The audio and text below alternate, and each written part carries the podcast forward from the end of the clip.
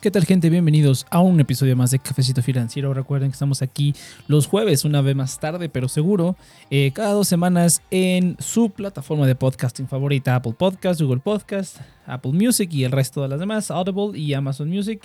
Eh, recuerden que también utilizamos el hashtag Cafecito Financiero por si tienen alguna duda, pregunta, sugerencia o cuestionamiento acerca de estos eh, programas y también recordarles que esto no es asesoría financiera. Recuerden que todo lo mencionado en este podcast es con motivos de entretenimiento y educación exclusivamente y nada de esto debe ser considerado como asesoría financiera. Yo no soy un asesor financiero. Contacta a un asesor financiero licenciado por las entidades de tu país si lo que quieres es aumentar el dinero en tu cuenta bancaria. Pero bueno, ya que sacamos los disclaimers, los anuncios parroquiales, vamos a empezar entonces, que tenemos un programa más o menos interesante. A ver cuánto se explaya el, el programa. La semana pasada ya por fin me llegó un correo para probar la beta de Trading USA de GBM, eh, las acciones fraccionadas en GBM. Por fin ya lo, ya lo pude probar. Hice ahí unas compras, no he hecho unas ventas, pero pues ahí hablaremos de los cambios en el portafolio, que se me olvidó decirlo el eh, la, semana pasada, pero esta, esta semana lo voy a, voy a, actualizarles los portafolios, ¿no? Eh, pero bueno, entonces lo primero que quiero ver es que ah, ya llevamos mucho tiempo esperando esto. Eh, ya lo habíamos dicho el programa pasado que básicamente es la misma gente que DriveWell que hace posible a Flink, pues está haciendo también posible a GBM. Y pues básicamente eso nada más. Lo único que sí está aquí es que vamos a compararlas más o menos de, del poco uso que le di a Trading USA y del uso que le he dado a, a Flink, que es con la que ya llevo como mucho tiempo. Pero pues la verdad es que yo creo muy probable que sí voy a pasar mi, todo mi portafolio de acciones fraccionadas, lo voy a pasar a GBM, porque pues no veo por qué no. Ahorita todavía está en beta, entonces esperaré a que salga el anuncio como oficial y a lo mejor un poco más a que arreglen box y que cosas así, porque siempre se anda cayendo GBM por lo que veo en las redes sociales. A mí personalmente nunca me ha pasado.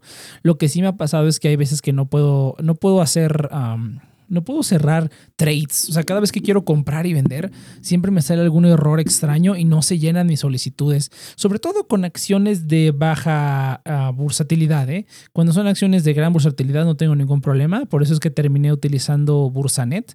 Ahí es donde tengo también otra parte de mi portafolio porque quería las... Em, transferencias internacionales principalmente, pero pues ahí también eh, me interesaba probarlo, ¿no? Pero pues, eh, y es mucho más estable, ¿no? A pesar de que es como más, más lento, es mucho más estable que GBM.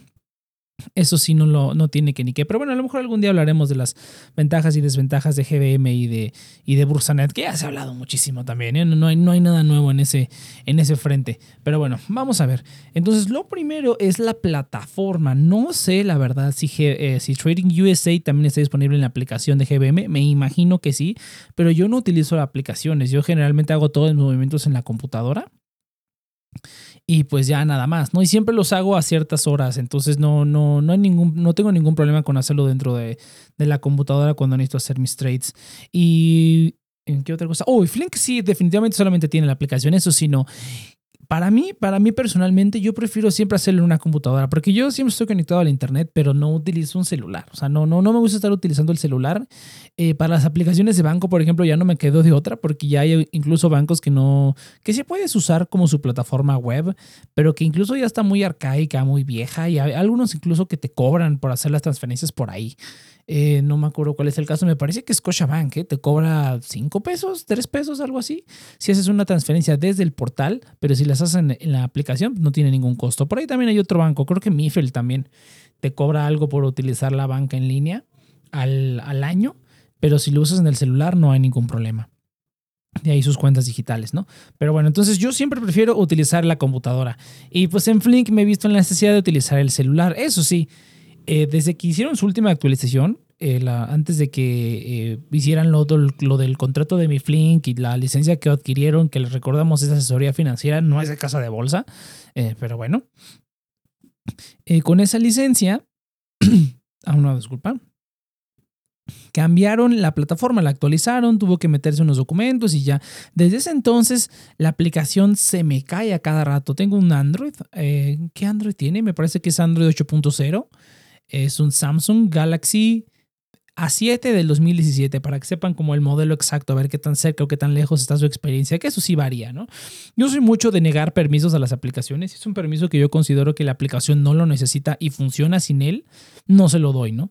Eh, pero bueno, eh, de cualquier manera, para como aclarar un poquito de dónde vengo, la aplicación se me cae a cada rato, se me cae, se me cae, se me cae. Y también obviamente cuando son los momentos de alto, de alto volumen, ¿no? Por ejemplo, los lunes a las 7 de la mañana, o generalmente siempre, no a las 7, perdón, a las 8 de la mañana, 8 y media de la mañana, cuando va a abrir el mercado, esa como media hora, hora, pues está atascado, no puedes hacer nada. Cuando ha habido los IPOs también ha sido el mismo problema, pero bueno, eso se espera, ¿no? Y ha pasado, pues pasa en todos los brokers. Eso no, no hay tanto problema. Pero pues sí, al haber utilizado Flink por mucho tiempo, pues sí me ha tocado ya varias veces y por eso es que decidí mover mis movimientos, ¿no? Además de que, bueno, de acuerdo a, mi estrategia de trading, eh, yo siempre hago los movimientos casi cuando cierra la bolsa. Eh, ahí es cuando yo hago mis movimientos y, casi nunca me afecta eso, ¿no? Casi nunca me afecta como comprar o vender al principio del día, porque casi nunca lo hago, ¿no? Si acaso lo más temprano que haría es alrededor de las 10 de la mañana por ahí, que es cuando yo he visto como que la, el UFOR de la mañana pasa y la gente que está haciendo day trading pues empieza a vender y los precios empiezan a bajar o siguen comprando, ¿no? Pero pues ya, varía, ¿no? Eso es lo que yo al menos he notado y es como yo hago mi, mi trading. Eh, la estabilidad sí es un problema. Esta última actualización es una atrocidad, de verdad. O sea, no puedo hacer una compra ni una venta sin que la aplicación se me cierre, sin que, ah, no, ha sido una atrocidad. Además de que, bueno, no sé si en su nueva versión lo hayan arreglado, pero antes no se podían editar las cuentas que puedes poner para eh, sacar tu dinero. Ahorita, la verdad, no lo he intentado. Ojalá ya, porque agregarle unas cuentas pues, que ya no utilizo y que me gustaría quitar. Un día lo voy a intentar, pero un pequeño detalle por si alguien eh, lo ha podido hacer, pues que lo comente, porque no, yo, no he podido. Pero ah, ah, otra vez no lo he intentado en la nueva en la nueva plataforma. A mí me encanta usar la computadora. Eh, te dan una clave aparte en GBM para poder meter tus, tu, eh, tu, dinero a Trading USA, lo, lo cual se me hace bastante genial porque mantienes tus cosas acomodadas, ¿no? A mí me gusta tener como las cosas acomodadas y este dinero acá, este dinero acá y este dinero acá. Eso sí, una cosa que he notado al momento de comprar, ya hablando un poquito más de utilizando, utilizando la plataforma, cada vez que compro en Flink, la, verdad es que, bueno, o sea, también es un poquito como unfair, no es un poco justo porque ahorita es Trading USA y es la beta, o sea que todavía tiene como muchos bugs. Pero yo me acuerdo que incluso desde que empezó a utilizar Flink, que lo utilizó cuando apenas empezaba, ¿eh? cuando apenas empezaba Flink, cuando todavía no era sin comisiones, cuando te cobraban una comisión si hacías movimientos de menos de 100 pesos y de más de 100 pesos no te cobraban comisión. Uh, en esos tiempos cuando yo empecé a utilizar Flink, cuando me entró el furor por las fintech y pedí pues, todas las tarjetas que quise prácticamente. Pero desde el principio, pues siempre que haces una orden de 50 pesos, 100 pesos, se hace con eso, ¿no? Obviamente de, que tú haces la orden a que se ejecuta, pues siempre hay una variación en el precio, ¿no? Además de que, bueno, como todo en la vida, pues nada es gratis. Entonces, siempre que hay trading sin comisiones, pues hay un pequeñísimo spread un cambio de, del precio eh, al que tú compras al precio actual de la acción y pues ellos embolsan eso, ¿no? No hay nada como sin comisiones, eso lo hacen todos los brokers, ¿no? Es una, es una manera de sacar un poco de dinero, algunos menos agresivos que otros, pero bueno, lo que yo voy es que siempre que compras 100 pesos son 100 pesos, no te queda ningún remanente ni nada, se utilizan los 100 pesos y se compra la fracción que esté en ese momento, ¿no? O sea, tiene muchísimos decimales, es lo que a mí también me encanta de Flink, eh, que bueno, GBM también los tiene, pero te lo hace muy bien, ¿no? Y las compras que yo estuve haciendo en Trading USA, al menos una de las compras, en lugar de haber sido, no sé, 250 pesos, fueron 299, ¿no? 289 punto eh, tanto, ¿no? Casi 250 pesos. Digo, es un detallito, pero a mí sí me gusta tener las cantidades cerradas. ¿Por qué? Porque yo en el control que llevo de mis acciones, eh, pues lo tengo todo, digamos, cerrado, ¿no? Y no, me, quiero estar metiendo decimales innecesarios. De por sí ya hago muchas cosas como manualmente, porque me gusta como obtener los precios exactos, que, que sí estaría bueno que lo implementaran. Ah, ¿Saben que sí? Ahorita que lo estoy acordando, que Flink te da el precio del dólar al momento que estás haciendo la compra. Ahora, aquí también va otro, otro detallito.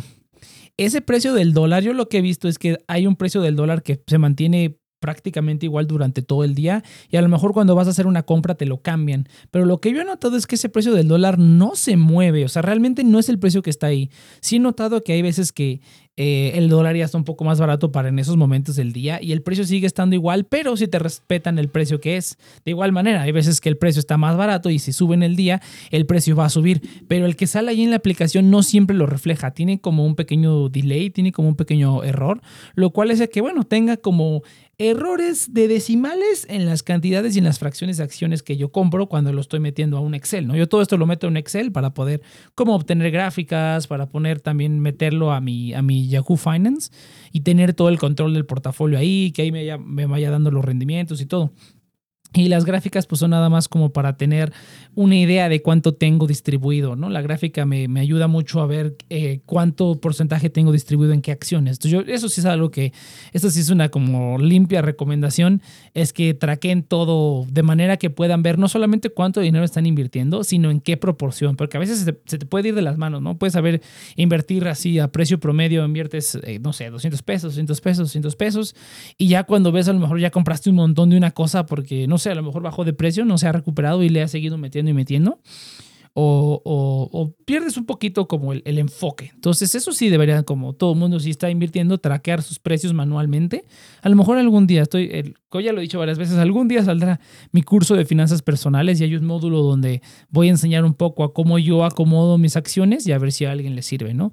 Que, insisto, o sea, yo simplemente lo hago porque sí perdí un poquito como el enfoque de ver cuántas acciones tenía y en qué proporción, ¿no? Y ya eso me ayuda a ver mejor cómo voy a balancear el portafolio, si le voy a meter más a esto, más a otro, si a lo mejor ya no lo tengo que meter, si a lo mejor tengo que vender una posición que no crezca tanto, ahorita ya corté muchísimas eh, posiciones, como ya había dicho en los programas pasados, pero bueno, nada más ese detalle de que estaría genial que GBM te ponga el precio del dólar en ese momento. Ahora, no me quedó otra más que meterme al GBM como normal, por decirlo así y agarrar el precio de ahí. Pero sí estaría genial que te lo mostraran ahí en la plataforma. Yo no lo vi, por lo menos lo estuve buscando en el, en el ribbon de arriba, o sea, en la cintilla de arriba, donde sale el IPS y todos los, los índices. No vi el precio del dólar. Estaría genial que lo pusieran para yo meter eso a mi, a mi aplicación. Lo que lo, lo eh, que lo pongan en Flink está genial, porque yo prefiero, o sea, al momento de que ya se ejecuta la orden, te da, o sea, tienes ahí el precio del dólar, aunque no esté 100% correcto, pero lo tienes ahí.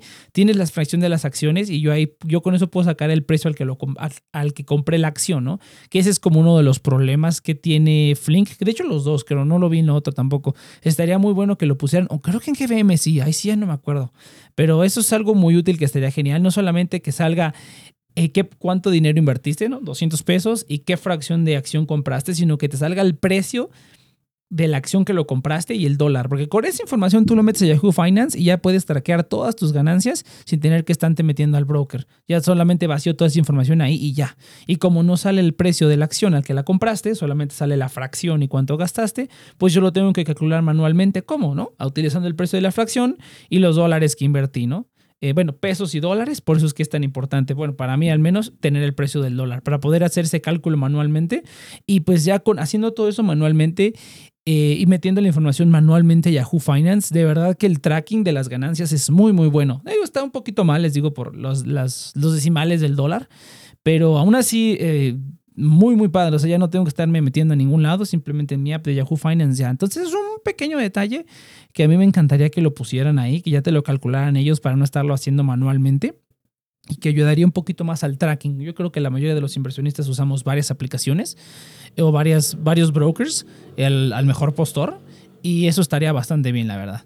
Eh, pero bueno, eso es un, detallito que también me gustaría aplicar. Ahora, las ventas. No he vendido en Trading eh, USA, no he vendido, pero lo que sí me pasó fue que tuve que retirar porque metí dinero y dije, bueno, yo no lo voy a usar en este momento. Ahorita el dólar subió bastante, tengo las posiciones bien.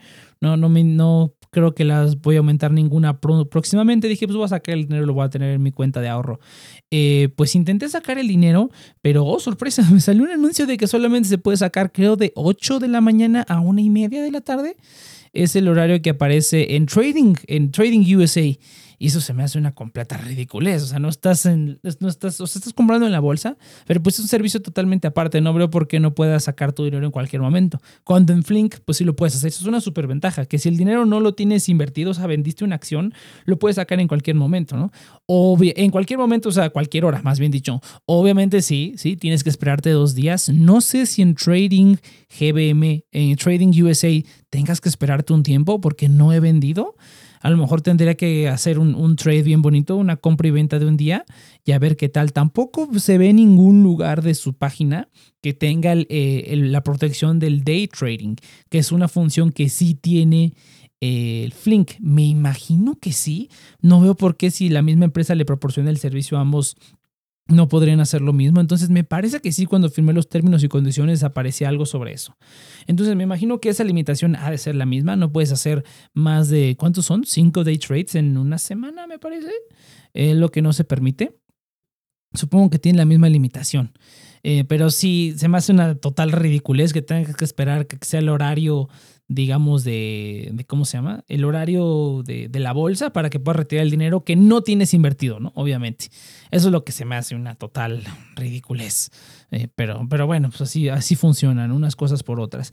Y los dos días de Flink, pues mira, yo nunca he tenido problema porque generalmente cuando vendo las acciones eh, sí voy a comprar otras, pero siempre tengo como liquidez en una, en una cuenta de ahorro. Entonces simplemente agarro ese dinero, lo meto y ya cuando saco el, dinero, pues lo vuelvo a, lo regreso a la cuenta de, de donde lo metí.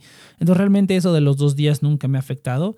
Obviamente esos dos días son para que Flink agarre ese dinero y pues le saque el rendimiento que se pueda, ¿no? A lo mejor una cuenta de ahorro por ahí, pero eso es el movimiento tras bambalinas que hacen los bancos también con el dinero, pues esos dos días hacen que, que Flink pueda sacar un poquito más de dinero de eso, compensando los, las no comisiones que no que, que cobran, ¿no? Que les digo, no, no todo en la vida es gratis, pero pues bueno, muy, muy bajas comisiones, podemos considerarlo como no comisiones.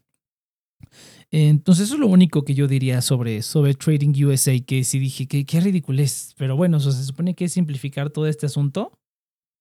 Eh, y siento que restringirlo con horarios si de verdad no es necesario, pues no, no, no es ser. Ahora, a lo mejor eh, DriveWell, la compañía, no sabemos qué clase de contrato, qué clase de servicio hayan establecido con ellos y a lo mejor impusieron esas limitaciones, no son por parte de la plataforma, pero bueno, eso ya es información que, que nunca sabremos la verdad. Eh, algo que sí, que sí está brutal de Trading USA, que sí está brutal y por lo cual estoy prácticamente decidiendo moverme allá, es la cantidad de empresas que hay.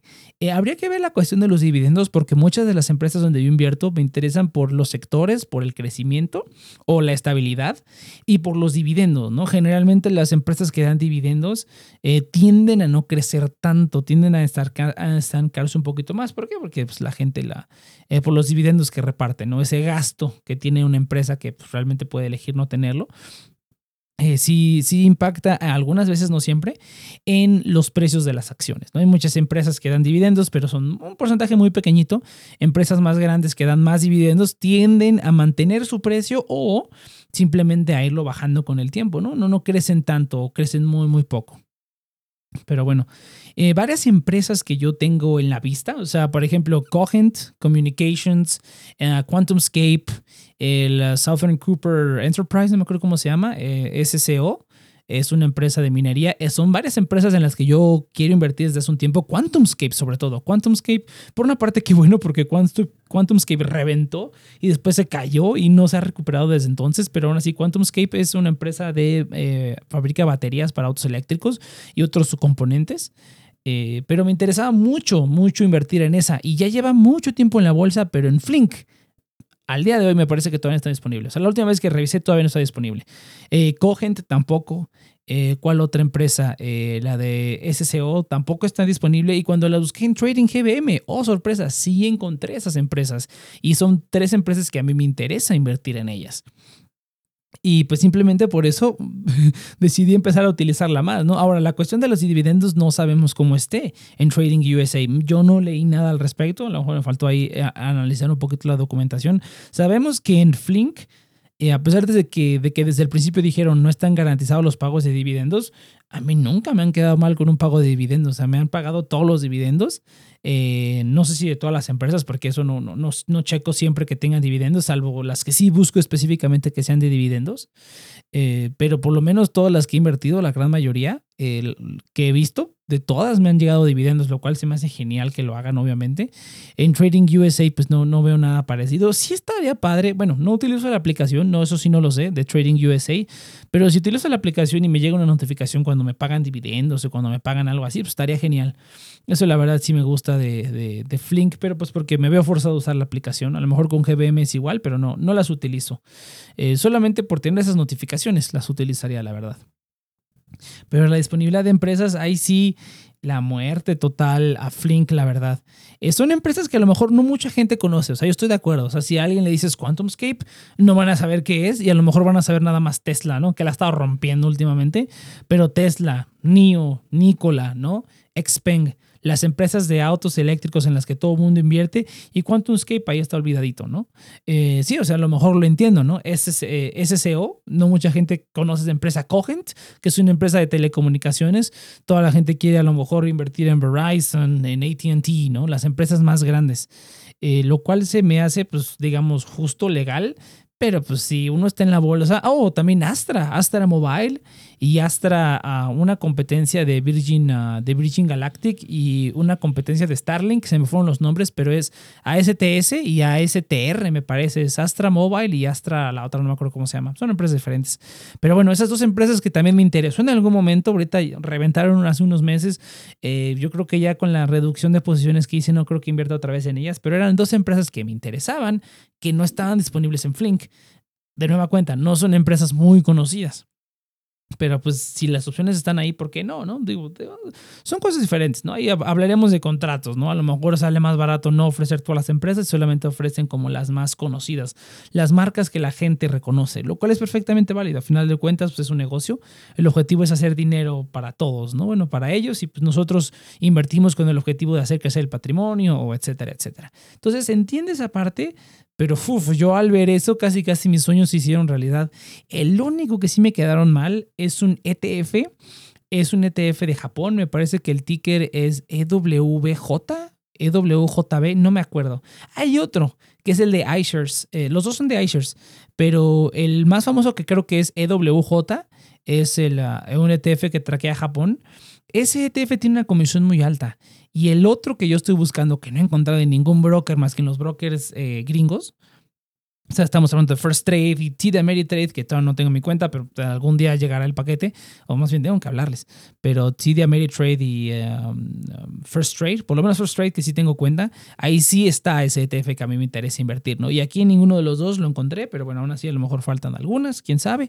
Eh, pero bueno, de cualquier manera, eh, conclusión sobre la experiencia que he tenido con las dos, me falta como probar más Trading USA. Again, está como en una beta. De hecho, cuando estuve haciendo unas compras, hice como tres compras sucesivas y la última compra no me la quería hacer. Se cancelaba la orden, se cancelaba la orden, se cancelaba la orden. No lo quise mencionar porque pues, es una beta todavía. Va a haber bugs y cositas que no van a estar funcionando bien. Entonces no, no es un poquito justo comparar ese tipo de errores porque pues, se puede deber a que todavía está en beta. Entonces no, no, lo quise tener mucho en cuenta, pero bueno, ojalá cuando salga ya la, la, oficial pues no haya ese tipo de problema, ¿no? Que también alguna vez me pasó en Flink, ¿eh? Ah, hubo algún, alguna vez me pasó esta cuestión de que hacía una hora y me decía fondos insuficientes cuando pues tenía fondos suficientes, tenía que salir de la cuenta y entrar otra vez. Eso sí, el soporte técnico de, de Flink ha sido pues prácticamente impecable, ¿no? Cualquier cosa. Una cosa rara que sí quiero resaltar es que yo por seguridad pues bloqueo las tarjetas en todas las, las cuentas que no tengo, ¿no? Y más Flink me interesa porque pues, es una cuenta de inversión, ¿no? Aunque, bueno, la tarjeta nunca la he utilizado, pero pues nunca se sabe, ¿no? Entonces yo siempre prefiero tener las tarjetas bloqueadas. No es un día bloqueé la tarjeta, hice una transferencia y la transferencia no llegó. Eh, descubrí que para hacer transferencias de, de dinero tienes que tener la tarjeta desbloqueada, lo cual se me hace una reverenda tontería. Si todo el chiste de poder bloquear la tarjeta es que puedas mover tu dinero sin tener que arriesgarte a que, bueno, pues la tarjeta esté activa, ¿no? Entonces me es una reverenda estupidez. Eh, pero bueno, sí funciona, ¿no? Si alguna vez lo han intentado, alguna vez les ha pasado, pues así, así lo verán. Eso pasó hace unos días, literalmente, ¿no? O sea, el tipo del soporte me dijo, oye, ¿está, está bloqueada tu tarjeta? Y yo, sí, o sea, y la desbloqueé porque dije, probablemente haya sido eso, pero qué tontería. Eh, pero bueno, pues así, así funciona el, el, el, la aplicación cómo va, ¿eh? Pero, pero bueno, eh, de ahí en fuera, ambas plataformas yo creo que son buenas opciones. Eh, ya lo he dicho en, unos, en otros videos y lo vuelvo a repetir. A mí Flink nunca me ha hecho nada malo, o sea, al contrario, ha sido una plataforma muy, muy padre. La utilicé desde sus inicios y la he visto como evolucionar y que pasan cositas y ahí los nervios cuando fue el, el IPO de Airbnb, que todo estaba explotando. O sea, ha sido como buenos recuerdos con Flink y buenas experiencias. Eh, en general de toda la plataforma, pero aún así, pues digamos que pues es, Flink, ¿no? O sea, no es, una, no es un nombre ni una marca que yo reconozca, ni, ni, nada, ni está regulado, ni nada, ¿no? Tiene ya su licencia, pero bueno, ¿no? La, parte de, de, Trading USA de GBM, ok, de acuerdo, tampoco está como 100% regulado, no tiene ningún beneficio fiscal con utilizar Flink, pero simplemente pues es GBM, ¿no? O sea, creo que a lo mejor ese nombre me anima a invertir más, ¿no? Ahorita mi portafolio pues es relativamente, mm, pues yo diría medianito, portafolio medianito. Eh, con las ventas que sigo haciendo para ir cerrando posiciones, cerrando posiciones que ya no quiero tener y concentrarme en las que tengo, que les ha ido muy bien, la verdad. no es por quejarme, pero no, no, no es por presumir, pero ese portafolio que hice está bien bonito. Eh, Ahí están algunos de los, de los capítulos. Me, parece que el capítulo anterior o el pasado es cuando eh, di todos los detalles del portafolio. Pero bueno, eh, no es por presumir, pero un portafolio muy bonito.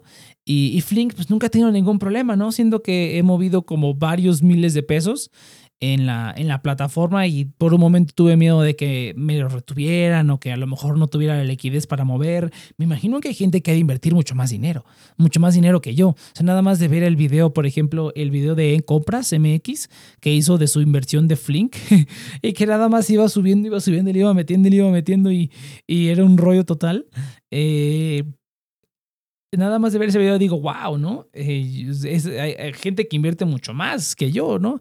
Eh, en la plataforma y pues me imagino que nunca han tenido ningún problema. Yo nunca he escuchado tampoco en redes sociales que haya problemas de que eh, el dinero no llegue, que no te paguen algo o que quieras hacer un retiro y que no lo puedas sacar tu dinero o algo así. Jamás he escuchado.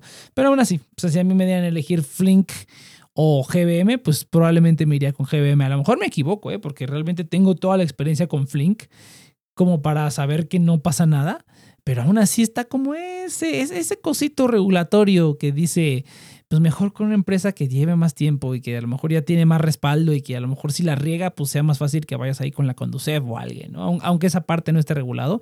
Habría que ver bien cómo está como la legislación en cuanto a eso. Si GBM, que es una entidad regulada y todo, eh, tiene, ofrece este servicio, pero ese servicio a lo mejor no cubre dentro de eso, o sea, existe extraño. Habría que investigar cómo funciona exactamente la regulación y que si a lo mejor GBM algún día, no sé, no te deja sacar tu dinero eh, por X o Z razón, si sí de verdad puedes ir con las autoridades a decir, esta, esta entidad lo está haciendo, o sabes que no, ese producto no lo cubre, o habría que ver, ahí sí de verdad no estoy, no estoy seguro para nada. Eh, pero bueno, el simple hecho de ser una plataforma en la computadora ya con eso simplemente hace que me incline hacia, hacia GBM. Y también que, eh, bueno, no, nada más eso, lo único que hace que me, que me incline y las empresas, ¿no? Las la disponibilidad de empresas. Y lo único que hace que me incline hacia Flink es, digamos, esa manera de cerrar las órdenes, que si yo compro 200 pesos son 200 pesos.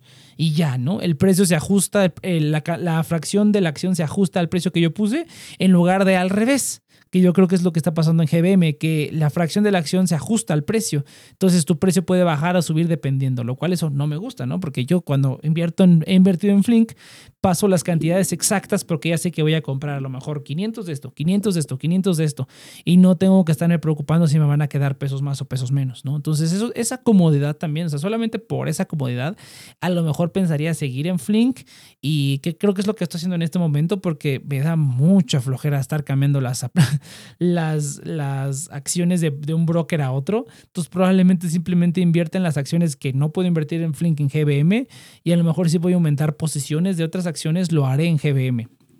Y ya no voy a meterle más dinero a Flink, ¿no? A lo mejor para tener un poquito más equilibrado, ¿no? Eso sería a lo mejor lo adecuado.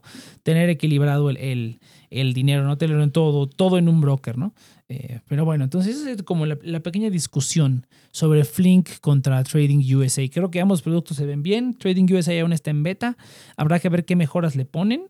Eh, para que se vea un poco más bonito, para que sea así más, más así coquetón, porque bueno, Flink es más parecido a Robin Hood y GBM pues ha parecido como un broker tradicional, por decirlo así. Eh, los tipos de órdenes, hay gente que le interesa eso. Yo digo que para lo que se quiere hacer, que son comprar y vender fracciones de acciones, no es necesario que metas diferentes tipos de órdenes. O sea, yo creo que la gente que, que sabe y le interesa de los diferentes tipos de órdenes, ¿no? Un limit order, un stop loss o cosas más raras que hay, eh, pues esa, esa gente tiene suficiente dinero como para comprar acciones completas, ¿no? A lo mejor, probablemente. O tiene, un tiene acceso a un broker, a un broker de otro país donde puedes comprar las fracciones de acciones, o sea, puedes comprarlos sin, sin ningún problema, ¿no? Pero, pero bueno, a eso ya queda eh, abierto a debate. Hasta aquí dejamos este capítulo. Mira, este capítulo, no, esta sección del programa sí fue más o menos medio programa, que era lo que yo me quería echar con, con esta plática. Eh, no hay noticias de México, ahora no, digo, no hay noticias de Estados Unidos, ahora no, no hubo ninguna, que recuerde relevante, la verdad. Pasamos directamente a las noticias de cripto, que sí hay varias cosas que platicar también. Aunque no, no tanto, no tanto. Creo que ahora sí va a ser rápido el cripto y vamos a irnos después con los portafolios. Eh, pero bueno, noticia rápida, muchachos. AVAX en Nexo. Y creo que lo dije el programa, uno de los programas anteriores, lo único que le hace falta a Nexo es AVAX. Eh, Luna le podría poner en la torre a, Celsius, eh, que creo que están dando como 4%, una cosa así. ya no me acuerdo ya, yo, yo lo tengo en staking, pero pero sí estaría padre que metieran Luna. Y no dudo que lo metan pronto, ¿eh? pero AVAX en Nexo, muchachos. Está genial, está genial, la verdad. Hay una promoción ahorita, aprovechen. Hasta el 30 de noviembre, me parece, están dando 17% a 17 hasta 17 de, de interés anual sobre Polkadot y AVAX, ¿no? Creo que están queriendo jalar un poquito a la gente. O sea, saben que toda la gente va a estar sacando su Polkadot eh, para meterlo a los crowd loans y que a lo mejor quieren retener un poco ese Polkadot, pero bueno, ¿no? O sea, bloquear el Polkadot por dos años sí está cañón, pero bueno, al final de cuentas, pues es, un crowdloan, ¿no? Yo creo que el beneficio es mucho mayor. Eh, que sí quería entrar, ¿eh? ¿eh? Ahí luego hablaremos a ver a qué crowdloans. Estoy en, estoy en Akala y el de Moonbeam también se me hace interesante, pero uff, es, o sea, aunque quisiera nada más con un Polkadot, que es lo que requieres para activar la wallet, eh, ya subió bastante el precio. Entonces, y todavía tengo mi Polkadot metido ahí en staking. Eh, y ahorita como para comprar un Polkadot completo, la verdad, sí podría, o sea, sí podría desembolsarlo de todo el, todo el stable, stablecoinerío que tengo ahí, eh, todo lo que tengo en Compound y en los exchanges haciendo eh, rendimiento. Pero la verdad es que no quiero. La verdad es que prefiero quedarme con ese Polkadot. a lo mejor compraré uno, voy a decidirme por uno, probablemente a Kala. Eh, para poder eh, participar ahí y pues yo creo que nada más, muy probablemente. Pero bueno, nos desviamos un poco. AVAX en Nexo, hasta 17% de interés de aquí al 17. Eh, además, ah, abrieron el, el Nexonomics. 3.0, hay 25 dólares para todos los referidos y depositan 100 dólares o más en, cualquiera, en cualquier eh, token en Nexo. Ahí está el link en la descripción. Como siempre, links de afiliados. Ah, que no lo dije al principio, pero bueno, links de afiliados por si les interesa. Y mira, ahorita solamente puedes comprar y vender Nexo, pero seguramente en el futuro van a implementar hacer los retiros nativos. A mí me encanta Nexo. Pro tip. Bueno, no sé si pro tip, pero lo que yo hago con Nexo es que sí, tengo mi cuenta de ahorro. A mí me, me encanta el ahorro en, en euros y en, ¿cómo se llama? Y en, eh, en libras, que está un poquito dudoso. Sigue por ahí la duda de por qué ofrecen esos servicios si no tienen una licencia bancaria en esos países, que según yo no la tienen. Tienen algunas sedes en los países donde están todos esos, esos eh, bancos donde operan, ¿no? Que es Estonia, Lituania, esos países europeos de la eurozona, donde pueden hacer ese tipo de, de cosillas. Pero que yo sepa, no tienen una licencia bancaria para ofrecer rendimientos en euros, libras y los dólares, ¿no? Ahora, tiene una trampilla porque realmente son euros X, ¿no? Son euros, tú tienes rendimiento en euros X que luego se convierten uno a uno con euros normales. Entonces es como el loophole eh, pero bueno, o sea, me encantan esos rendimientos de euros y libras. Tengo ahí eh, una cantidad considerable. Quiero mover las libras a crypto.com y una vez que abra mi cuenta, porque ahí tienen el 3GBP, tienen el True GBP, perdón, TDGP, y me interesa mucho la, la True Libra. True Libra, vamos a decirle. Eh, la True Libra me interesa bastante de los, de los creadores de, de True USD. Eh, y también tienen varios, tienen la moneda de Hong Kong, la moneda de Australia. A mí me encanta, a mí me encantan las monedas extranjeras, me encantan las monedas extranjeras en cripto y que pueden obtener interés sobre ellas. Eso a mí me fascina. Eh, pero bueno, eh, Nexo está bien padre, entonces lo que yo hago es que lo que hice, porque también va un poquito conectado con lo, de, con lo del portafolio, pero ah, me metí a, una, a un staking pool de Cardano, a uno de los proyectos, y para retirar Cardano de cualquier exchange, te cobran un Cardano. O sea, lo intenté en varios, lo intenté en KuCoin, lo intenté en Binance, lo intenté en varios exchanges y todos te cobran por lo menos un Cardano de comisión, que para, bueno, los pequeños inversionistas, un Cardano, que son como dos dólares ahorita, eh, pues es bastante, o sea, yo considero bastante. O sea, yo mm, me metí, hasta uno de los primeros protocolos DeFi a los que me metí fue Solana, porque pues, las comisiones son basura, son nada, ¿no? Prácticamente las comisiones que hay en Solana, incluso con el precio que ya tiene, eh, tendría que subir ocho veces más para que la comisión llegue a un centavo, ¿no? Ahorita está creo que en 0.001, ¿no? O sea, es, una décima parte de un centavo, o sea, tendría que subir diez veces el precio para que empiece a costar un centavo, y aún así, pues es una, es una décima parte de lo que valen las, las, las, em, las, eh, las transacciones en, por ejemplo, en Binance, Binance Smart Chain, y pues ni se diga Ethereum, ¿no? Eh, pero bueno, entonces a mí, me, fascina Solana. Eh, y ahorita como que se, eh, estaba diciendo, oh sí, entonces esos movimientos de Cardano, dije, ¿qué onda? pues a ver qué tal. mi solución ha sido meter XRP o XLM anexo después convertir eso a Cardano o a Polkadot o a cualquier otro token que quiera sacar, que quiera meter a DeFi y de ahí mandarlo a DeFi. ¿Por qué? Porque recuerden que con Nexo eh, ustedes pueden eh, retirar gratis, dependiendo de qué nivel tengas. Puede ser un retiro al mes hasta cinco retiros al mes. Eso está genial. O sea, yo simplemente, eh, bueno, ahora esta última compra que hice, compré Nexo tokens para poder llegar a un nivel como decente. Creo que ahorita soy nivel oro tengo tres retiros gratis al mes. No, pues los desquito totalmente, ¿no? Retiré mi Solana desde ahí y me cobraron solamente como una comisión pequeñita de la network. No me cobraron la comisión gigante de un Cardano que te cobran en los exchanges, ¿no? Entonces dije, wow, o sea, me ahorré un Cardano ahí. Que bueno, cuando me metí al staking pool, la comisión era de dos Cardanos. Entonces, pues no tuvo mucho chiste, pero, pero bueno ahí está metido, ¿no? Hubiera mejor no, no haber pagado esa comisión, pero bueno, pues creo que la recompensa. Y luego fue por muy poquito tiempo ya, pero bueno, ya veremos, ya veremos qué tal. Eh, pero sí, entonces ahorita todavía no puedes eh, hacer eh, como enviar y retirar AVAX nativamente en Nexo, pero seguramente pronto lo van a implementar, ¿no? Cardano y Polkadot, que son dos de los que más me interesan, ya están. Y pues ese es como mi pro trip, pro tip para luego esos exchanges que te quieren cobrar unas comisiones ridículas por hacer, por sacar dinero de ahí. Eh, mejor lo hago a través de Nexo. Sí, también te cobran una comisión pequeñita cuando haces el, el, los movimientos, ¿no? El famosísimo spread, como ya lo dije, pero pues es mucho menor que cualquier, que cualquier comisión que te cobre un exchange ¿no? O sea, de, pagar, no sé, 10 centavos, 20 centavos de dólar a pagar 2 dólares, ¿no? Por sacar el, el, Cardano de ahí, pues obviamente, ¿no? Voy a pagar eso. Eh, obviamente tengo un límite al mes, pero pues aún así, ¿no? No, no, lo, no, lo, no lo lleno, ¿no? No estoy moviendo tanto cripto a DeFi ahorita, por lo menos. Eh, y pues el Nexo Token, pues ahí lo, lo compré, lo metí a plazo de 12 meses no creo, o sea, realmente aunque quisiera moverlo porque ahorita reventó, se duplicó el precio, casi se triplicó el precio del, no, se duplicó. Eh, se duplicó y un poquito más el precio del, del Nexo token, pues estaría bueno vender, ¿no? Eh, pues porque es un Nexo token, ¿no? Es un, es un token de lo que, como siempre dicen, ¿no? Esos no los compres, eh, gánalos, ¿no? los tokens así de, plataformas o de dexes o así, no los compres, gánalos.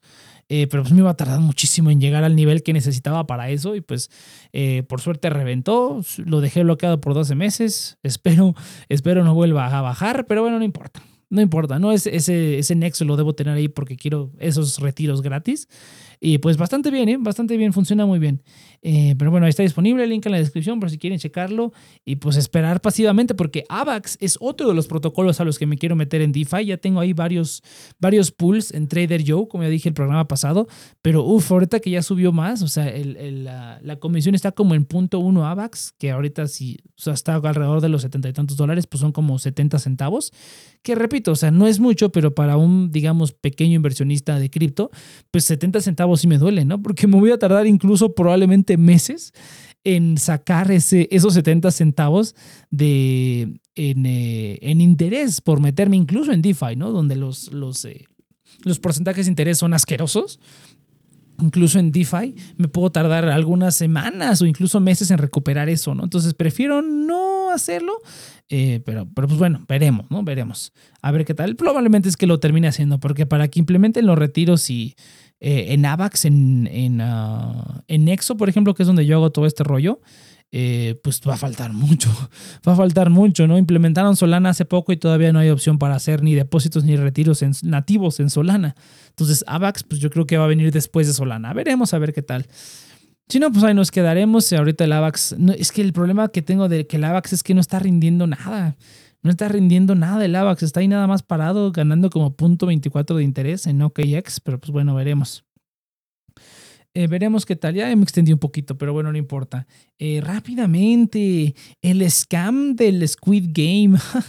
Esto es una lección un poquito, eh, porque sí creo que es un buen ejemplo de que a pesar de que toda la tecnología que tenemos y que ya como que todo el mundo sabe que, que las estafas y en el cripto y todas las cosas que pasan, pues mira, siguen pudiendo estafar a la gente, o sea, lo siguen haciendo, a pesar de que la ventaja del cripto es que todas las transacciones son abiertas y tú te puedes meter a un escáner y puedes ver las direcciones y puedes ver hacia dónde se va el dinero, pues aún así llega un momento en el que por la naturaleza del DeFi, pues cosas así son intraqueables, ¿no? Incluso que fue en esto en PancakeSwap y que pues Binance es dueño prácticamente de PancakeSwap, que probablemente pudieran traquear a la persona que, hizo esto, pero pues bueno, así es el cripto, ¿no? Por eso hay que tener mucho cuidado, muchachos, en lo que invierten.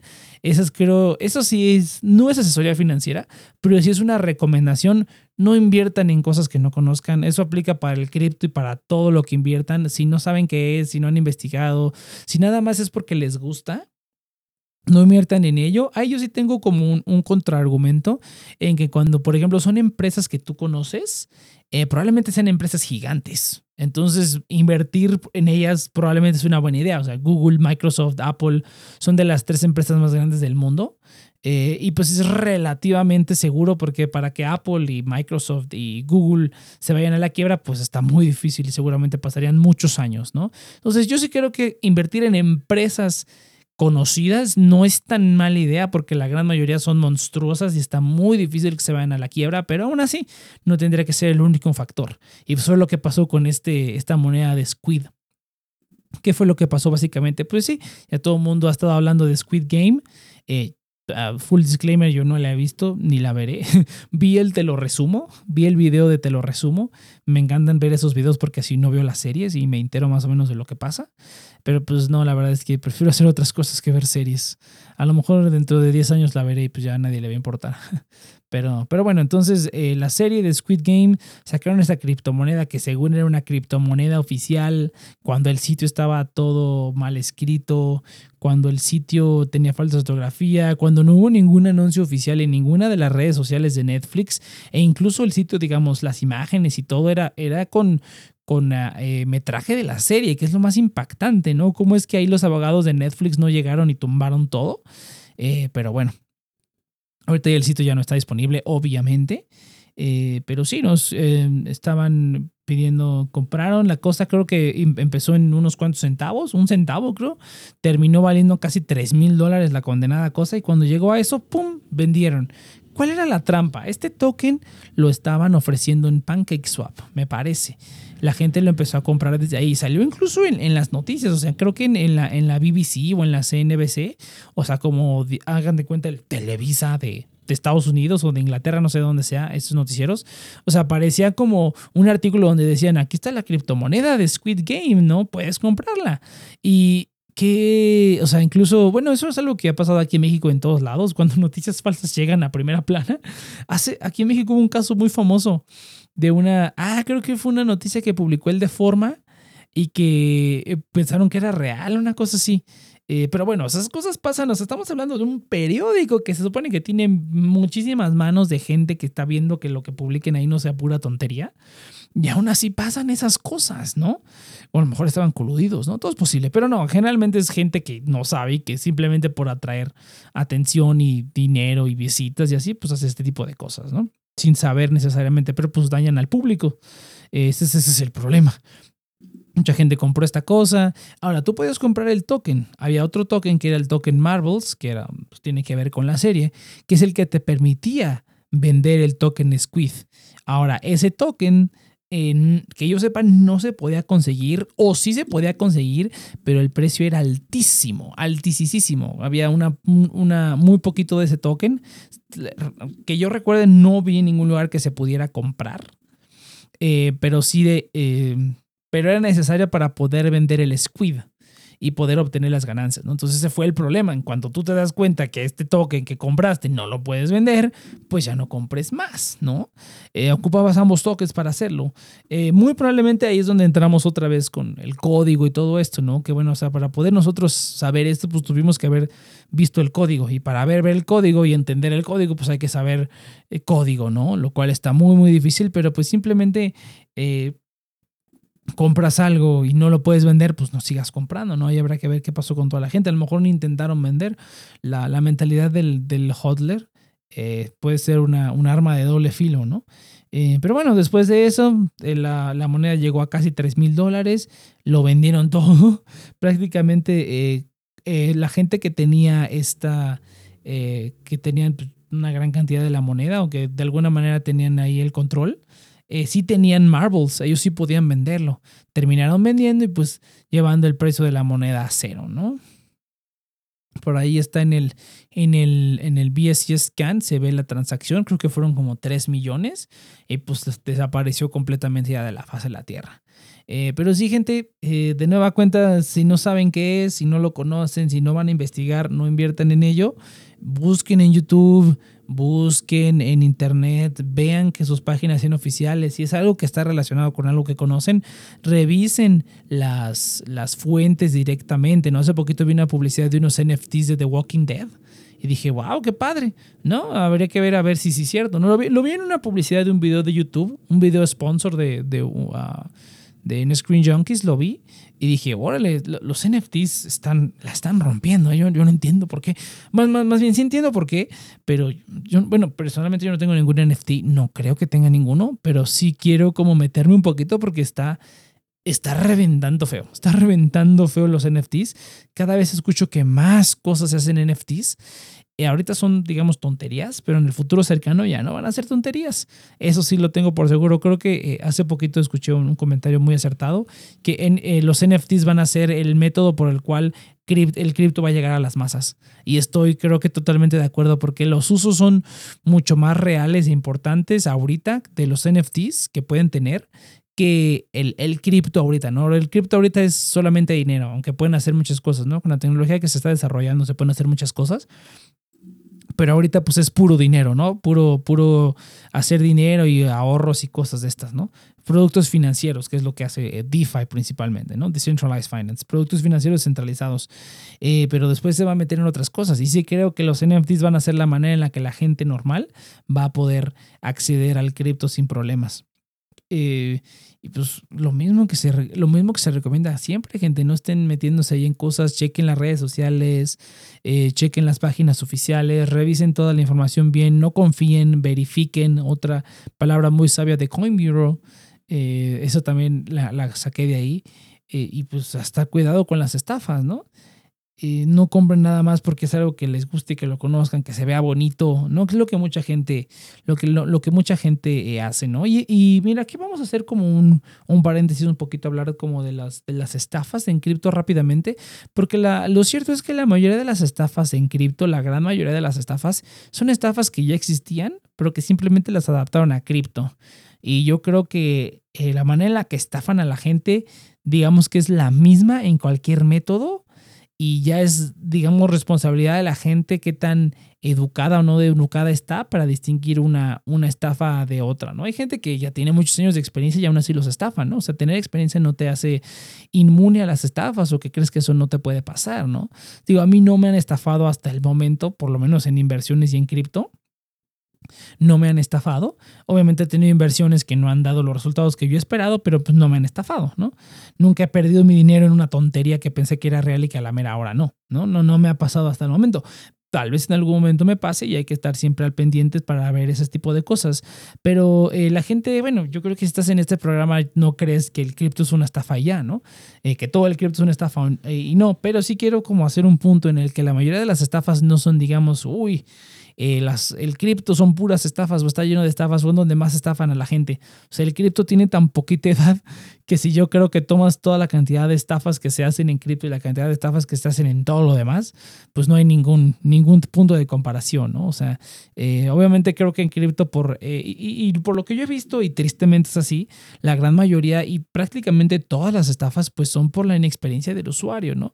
La gente que le roban las frases semilla, sus seed phrases, la gente que le van a sus cuentas de, de exchanges, porque a lo mejor no pusieron una contraseña fuerte, porque no pusieron el two-factor authentication porque se metieron a un link falso, ¿no? Esas cosas son las que a la gran mayoría de gente hacen que le roben su dinero. O sea, si tú ves las historias de la gente que perdió todo en cripto, muchas veces no es porque el token cayó, ¿no? A menos que hayan comprado un token raro, ¿no? Pero si tú compras un proyecto que es serio y que tiene un track record y que tiene una comunidad y que tiene muchas cosas a su favor, que igual puede pasar, ¿eh? o sea, no están exentos de que, ah, o sea, por decir algo, ¿no? Que el día de mañana Solana diga, ya nos vamos y el token se va a cero, ¿no? O sea, es posible, pero pues dado todo lo que tienen ya, pues es algo difícil, ¿no? Aparte de la infraestructura y cómo funciona Solana o cualquier otra criptomoneda, pues es difícil que haya como ese tipo de, problemas, ¿no? O sea, la, arquitectura, la tecnología no lo permite, pero aún así no, no, no cabe, no cabe que no, no, no, no cabe que alguien se quiera pasar de listo y ha pasado, ¿no? Ha pasado en algunos casos. Pero bueno, y el último tema que quería platicar era Shiba Inu, porque no me puedo ir sin hablar de Shiba Inu y contar mi frustración, muchachos. Así es, yo iba a comprar Shiba Inu hace unos meses.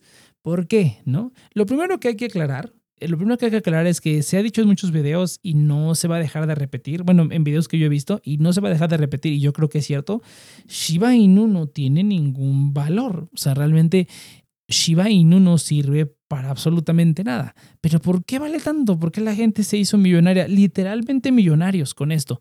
Porque las cosas valen mientras la gente quiera pagar por ellas. O sea, no importa que sea.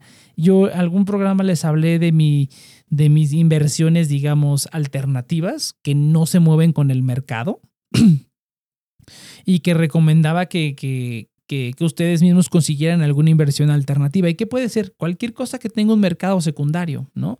Les hablé de las cartas de Yu-Gi-Oh! Así tan tonto como suena, yo cuando iba en la preparatoria y en la universidad y necesitaba dinero porque no tenía trabajo en ese momento y necesitaba dinero para pues prácticamente mantenerme a mí y a mi mamá, eh, yo vendía cartas de Yu-Gi-Oh! Yo vendía cartas, yo, yo iba todos los sábados al centro, vendía cartas de Yu-Gi-Oh! y de ahí sacaba dinero, ¿no? Y hacía movimientos, hacía inversiones, compraba estas cartas que yo pensaba que iban a subir de precio, vendía cartas que sabía que ya estaban en el tope y así estuve haciéndolo. O sea, realmente fue donde aprendí a hacer trading y a tener como esa paciencia y saber cómo negociar, porque pues, se negocia con la gente a final de cuentas. Pero bueno, yo, yo, yo creo que ahí es donde aprendí a hacer trading, ¿no? Les hablé también de que yo soy un coleccionista de Lego y que tengo un muchísimo de coleccionado desde que tengo seis años y pues también conozco el mercado, conozco qué piezas, qué figuras, qué sets, qué todo tiene valor y qué no. Y, también conozco ese mercado, ¿no? Y si mañana se cae la bolsa, ninguna de esas dos cosas pierde valor, ¿no? A lo mejor la gente ya no la va a comprar o me va a tardar más en venderlo, pero no pierden el valor, ¿no? Eso lo tengo muy claro. Eh, y por eso, ¿qué, qué estaba hablando? O si Shiba Inu, ¿no? Entonces realmente esas cosas que tú dirías, pues no tiene valor, es un juguete, ¿no? Es cartón, literalmente. Eh, pues tiene valor mientras la gente quiera pagar por ello. Eh, y yo creo que eso un poquito aplica a Shiba Inu porque realmente eh, el uso que tiene Shiba Inu no es ninguno. O sea, eh, cabe aclarar un poco que, bueno, Shiba Inu, ¿por qué yo quería invertir? Porque sí, o sea, realmente es que es un meme, es un chiste, no tiene ningún uso real más que un medio de pago como, como Dogecoin, así como mover dinero de allá para acá.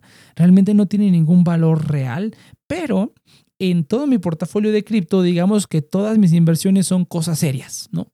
Son cosas como, eh, son tokens Bitcoin, Ethereum, Solana, Polkadot, eh, Cardano. O sea, son tokens que yo sé que tienen futuro y que van a crecer y que de aquí a cinco años probablemente esos sean los que me puedan hacer rico, ¿no? Me puedan hacer millonario, ¿no? Ya viéndolo como muy fantasioso. Que no lo duden, ¿eh? No lo duden, ¿no? Todavía estamos temprano para entrar al cripto. O sea, si ahorita ves que, que Bitcoin está en 60 mil, eh, si las cosas van como todo mundo cree que van y si no pasa algo que acabe con el mundo, lo más probable es que sí lleguemos a los 100 mil, a los 100 mil y a lo mejor Cardano llegue a quién sabe cuánto, y a lo mejor Polkadot, quién sabe a cuánto llegue. O sea, podemos irnos de aquí a la luna todavía. O sea, podríamos tener un Ethereum de 60 mil y a lo mejor un Solana de 4000. O sea, es totalmente posible. Yo sí lo creo así. Pero obviamente hay que ser pacientes. No va a pasar del día, no va a pasar de la noche a la mañana y tampoco va a pasar en una línea recta. O sea, vamos a estar en, hoy vamos a estar en 60 mil, a lo mejor mañana, no sé, pasa otra cosa, a lo mejor sale otra variante del, del, del coronavirus y otra vez nos tenemos que encerrar y otra vez se caen los precios como en marzo. Entonces, digamos, el camino va a ser turbulento pero yo creo que vamos por un camino que sí es para arriba, de aquí a 5 o 10 años. Bueno, a lo mejor 10 años no, pero unos 5 años yo creo que sí vamos a ir, tenemos un buen prospecto. Eh, entonces, todo lo que invierto prácticamente es así. Tiene un prospecto a largo plazo y a corto plazo también, en el que si yo vendo en algún momento voy a obtener unas buenas ganancias. Y todo y no hay nada, digamos, que sea una tontería. No hay nada, no había, no tengo nada en mi portafolio que sea algo tonto que tú digas, ¿por qué compraste esa moneda? ¿No? ¿No? ¿Por qué tienes esa moneda en tu portafolio? Una tontería, no lo tenía. Entonces yo la manera en la que lo pensé dije, bueno, es una manera de, diversificar mi portafolio. Tengo como digamos puras cosas serias, puras cosas que sé que en cinco años van a tener mucho más valor, pero no tengo algo que sea una tontería. Y por eso es que pensé en comprar Shiba Inu. Además de que, bueno, Shiba Inu tiene ahí un Shiba Swap, tiene otros dos tokens relacionados, tiene un, tiene un poquito más de cerebro Shiba Inu que Dogecoin, porque Dogecoin simplemente es como un chiste y, y, ya, ¿no? Esa cosa te la regalan cuando minas Litecoin y eso es todo, ¿no?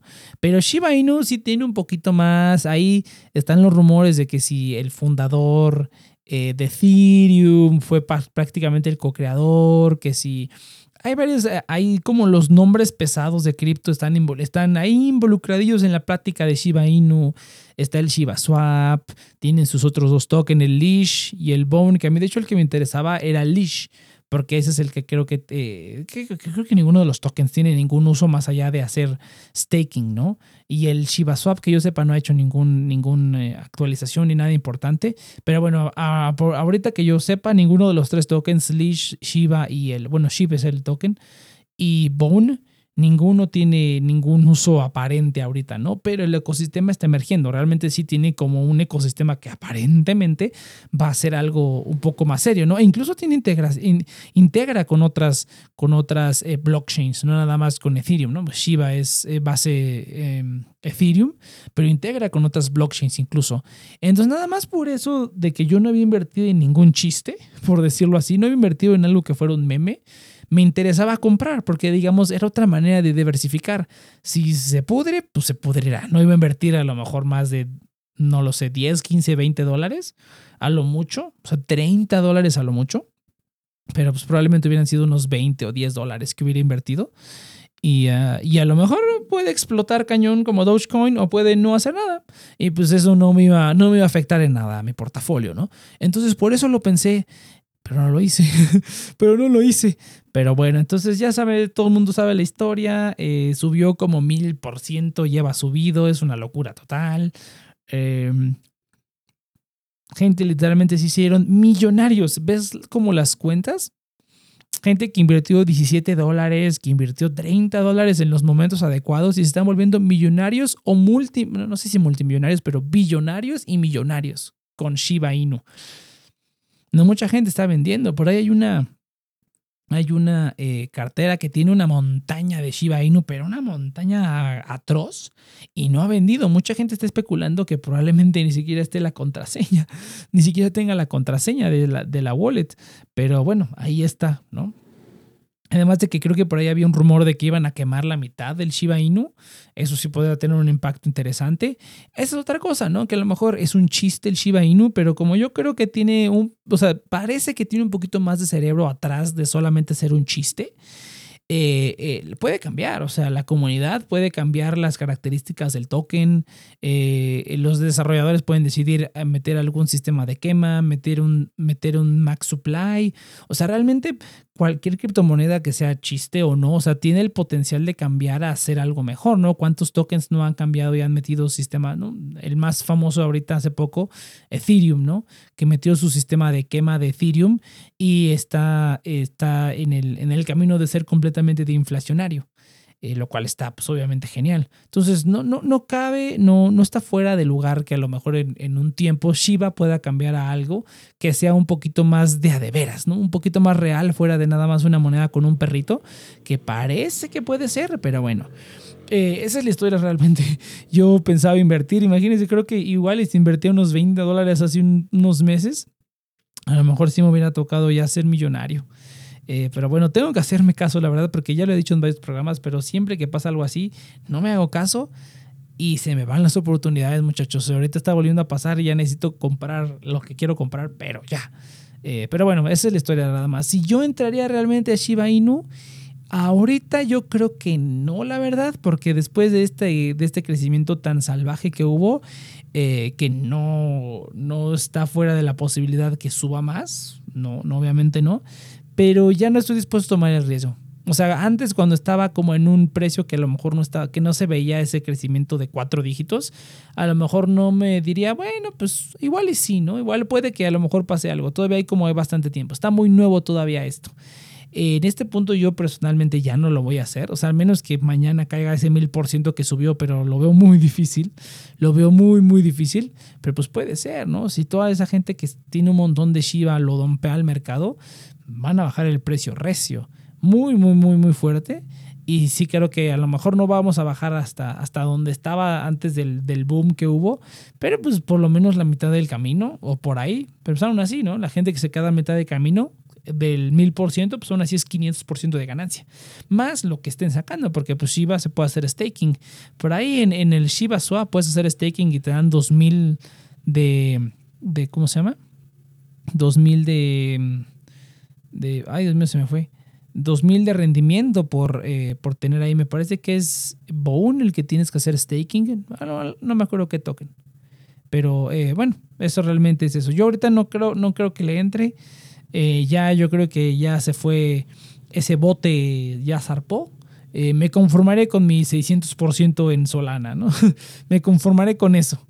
Eh, ya, no, ya no buscaré al Shiba Inu, pero sigo buscando el token que me va a dar como 100%. Ya me pasó, ya me pasó también con otro token que igual no compré. Ahí lo tenía en mi lista, no compré, ahorita ya reventó, pues ya, muy tarde.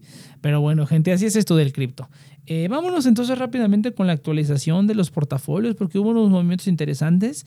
Eh, ya había comentado en algún eh, programa anterior que me, eh, metí al, ecosistema de Solana, compré un poquito de, Radium, aunque no quería porque de nueva cuenta esos, tokens de exchanges tienes que ganártelos, no comprarlos, pero pues quería, quería hacer algo, ¿no? El que sí compré fue Polis, el, token de gobernancia de Star Atlas. Que bueno, creo que simplemente por el, pensando como el humano simio, eh, la mayoría de la gente hubiera, lo que va a hacer es comprar Star Atlas, el que vale centavos, ¿no? El que es el equivalente al, al SLP de Axie Infinity, pues está también el token Atlas y es el que subió como 70%, una cosa así. Eh, incluso más, porque ese hace unos meses estaba baratísimo, o sea, creo que no valía nada, creo que valía un centavo, una cosa así. Polis yo lo agarré a un muy buen precio, pero como Polis es el token de gobernanza, el que tiene mejores tokenomics, pues preferí comprar ese, pero pues pensando como el humano simio, creo que hubiera comprado eh, Atlas también, ¿no? Eh, ahora que anunciaron el metaverso, pues todas las, prácticamente todos los tokens que tienen que ver con NFTs y con juegos, pues se explotaron principalmente pues Decentraland, Sandbox y también Poly se vio ahí y también BAT por alguna razón se vio ahí involucrado en el asunto. Pero bueno, entonces compré un poco de Rey, el Polis que ya tenía, los mandé a Radium, los tengo ahí en un pool. Hay un muy buen rendimiento en Rey Polis. Eh, pues estoy metiéndolo ahí, ahí, está, ahí están las posiciones puestas, generando. De verdad que tengo que hacerle compound a todo lo que, lo que lleva ahí ganado. Eh, sigo con la venta masiva y compra masiva de acciones. Bueno, no compra y venta masiva. Eh, ya dije que hace unos meses que iba a cerrar posiciones. en muchas cosas para simplemente enfocarme en poquitas acciones. Algo que sí quería agregar a mi portafolio es retail así como ventas. Eh, la acción de Walmart no me convenció. Las que sí me convencieron más fueron a Home Depot, Target y Costco. Eh, Target lo veo un poquito en un precio que no me gustaría comprarlo, un precio muy muy alto del que eh, empezó el año pasado y el, de la historia, ¿no? Creo que todas las acciones están en precios récords ahorita. Eh, pero Target como que no me gustó el precio al que estaba, a pesar de que todo se ve bien, tiene unos números bastante sólidos, pero no me gustó el precio al que está. Creo que está un poquito sobrevaluado a lo que yo considero y mejor preferí no comprar. Entonces solamente me quedan dos opciones, Home Depot y Costco. Entonces abrí posición en Costco, voy a ir aumentándola. Le ha ido bien, la verdad, creo que ya lleva como 10%. Y pues voy a ir aumentando hasta, hasta un tope. Ya tengo como el tope de, de cuánto voy a comprar de Costco y pues de ahí veremos, ¿no? Pero bueno, abrí posición en Costco. American Express, también dije que, quería abrir posición American Express porque me gusta American Express. Eh, y pues abrí posición, igual la voy a ir aumentando poco a poco. Estoy esperando a que baje un poquito el dólar, aunque la verdad es que no debería esperarme, debería comprarlo así ya como va. Pero bueno, sigo con esa mentalidad de esperarme un poquito más, ¿no? Pero bueno, esas son las acciones que compré. Eh, ya había dicho, me metí en un staking pool de ADA, me metí el staking pool de Meld. Eh, un poco tarde, la verdad, porque ya nada más quedaba un mes del staking pool. Te termina el 8 de diciembre, a ver cuánto me dan. Pagué dos, dos ADA de comisión por entrar ahí, pues a ver si, si recupera. A ver qué tanto recupera. Y, y, pues nada más, ¿no? Compré más ADA para eso, compré más ADA y lo metí ahí en Meld porque el resto lo tengo en staking. Y a ver qué tal, a ver qué tal nos va. Eh, no creo que recupere eso, eso que invertí en ponerlo ahí. Pero bueno, aún así, pues esos tokens de Melt probablemente en el futuro valgan un poquito más, pueda hacer un poquito más de cosas con ellos, ¿no? Eso es algo que estoy haciendo ya, o sea, realmente estoy como no comprando ya más tokens con fiat, o sea, ya no estoy, ya no estoy metiendo más dinero activamente, ya simplemente estoy moviendo lo que tengo y usar los tokens que tengo para generar más tokens, ¿no? Con esos jugosos rendimientos que hay. Pero bueno, esa es la otra noticia. Vendí varias acciones también. Eh, vendí el BAT. Eh, tristemente lo vendí como dos días antes de que explotara el precio. Subió casi a 1.21 y ahorita ya está otra vez al dólar. Desgraciadamente yo lo vendí un poquitito antes y no me tocó esa, esa explosión, pero bueno, ni pedo, así sucede. Así suceden estas cosas. Entonces vendí el BATS, el Basic Attention Token, lo vendí y también vendí un par de acciones. Vendí Seagate, que Seagate me estuvo dando ganancias muy, muy buenas pero ahorita se cayó un buen tiempo, ahorita está yendo de subida otra vez, ya se recuperó, recuperó lo que había perdido. Probablemente va a seguir subiendo ahorita porque pues cayó bastante, pero la verdad es que ya no quiere abrir posición en Seagate a pesar de que la empresa tiene muy buenos financieros y pues me gusta Seagate, me gusta la empresa. Eh, pero pues la verdad no, ya decidí cerrar posición y voy a seguir abocándome a las que tengo. A lo mejor después abro posición, pero no lo creo, la verdad, porque sí tenía muchas posiciones abiertas en muchas cosas, ¿no? Entonces realmente cerrar y enfocarme en unas cuantas, realmente sí está dando resultados muy, muy buenos. Eh, Qualcomm también, que el día de hoy justamente salieron resultados positivos de su de sus reportes y subió como 13% la acción, pues justamente esta semana pasada aproveché y todas las acciones que tenían pérdidas, pues les metí otro, les metí otro poquito más para ver si podía recuperar. Qualcomm ya salió después de varios meses e incluso me dio un rendimiento del 10% en el mismo día, lo cual agradezco bastante. Entonces, pero ya vendí. pero Qualcomm ya vendí también, eh, cerrando posiciones de nueva cuenta. Ahí todavía tengo un montón de acciones más. Las que me urge deshacerme de son las de autos eléctricos. Tesla ya la vendí hace tiempo, no creo que, no creo que vuelva a comprar Tesla en el futuro cercano, ni mucho menos. Mm, ha estado reventando estos últimos días, pero pues todo lo que sube tiene que bajar. Entonces, no, la verdad no, lo veo muy, muy, muy demasiado especulativo y muy, muy sobrevaluado Tesla. Y cuando estaba toda la locura de Tesla, cuando entró al S&P 500 y todo ese rollo, eh, también me metí a todas las empresas de autos, de hecho, y de en todas me fue muy bien por un tiempo. Ya después se cayeron las acciones, como que pasó el furor y ya no se han recuperado en un buen rato. Tengo ahí por ahí una acción que tiene más del 50% de pérdida. Nicola la compré en un pésimo momento. Pero bueno, las otras dos, NIO y Xpeng, se están recuperando. Es muy probable que revire, que haga otra inversión en cuanto vea que el precio del dólar está un poquito más legal. Eh, o debería hacerlo porque ya eh, yo creo que, ¿cuál es la que ha crecido bastante? Xpeng. Xpeng de hecho ha crecido bastante. Si hubiera metido dinero ya desde hace unos meses, probablemente ahorita ya hubiera recuperado. Pero bueno, sigue yendo para arriba, se va, se va viendo bien. Lo más probable es que revire un poquito más, duplique la posición y en cuanto esté en verde, pues saque el dinero de ahí. Si no, no voy a cerrar todas esas posiciones de autos eléctricos. Y Nicola, justamente hoy creo subió casi 20%, si mal no recuerdo. Eh, lo hubiera metido ya desde antes, pero bueno, ha estado estancado en el mismo precio por mucho tiempo y esa es la que tiene que subir pues al doble. Está, va a estar difícil va a estar difícil. Pero bueno, ahí van las posiciones y, esos son los cambios. En el portafolio mexicano no hay ningún cambio. Eh, mis fibras que iban prácticamente todas tenían el 20% de ganancia, ya varias ya están en el rojo.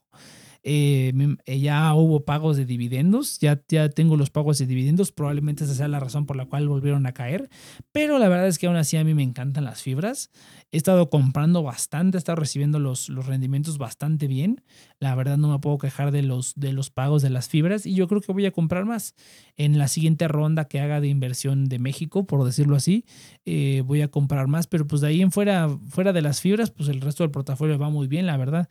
Ah, bueno, no, Aeroméxico es la única que todavía no se ha recuperado, pero pues esa sí es para bastante largo plazo. Pero bueno, entonces son todas las actualizaciones. Ahora sí fueron 1.10, nos pasamos bastante con el programa. Pero bueno, gente, hasta aquí le dejamos con este capítulo de Cafecito Financiero. Recuerden que estamos aquí todos, no es cierto, no todos, pero los jueves, cada dos semanas en sus plataformas de podcasting favoritas. Hashtag Cafecito Financiero, los links de afiliados, eh, nuestra asesoría financiera y nos vemos en el siguiente capítulo.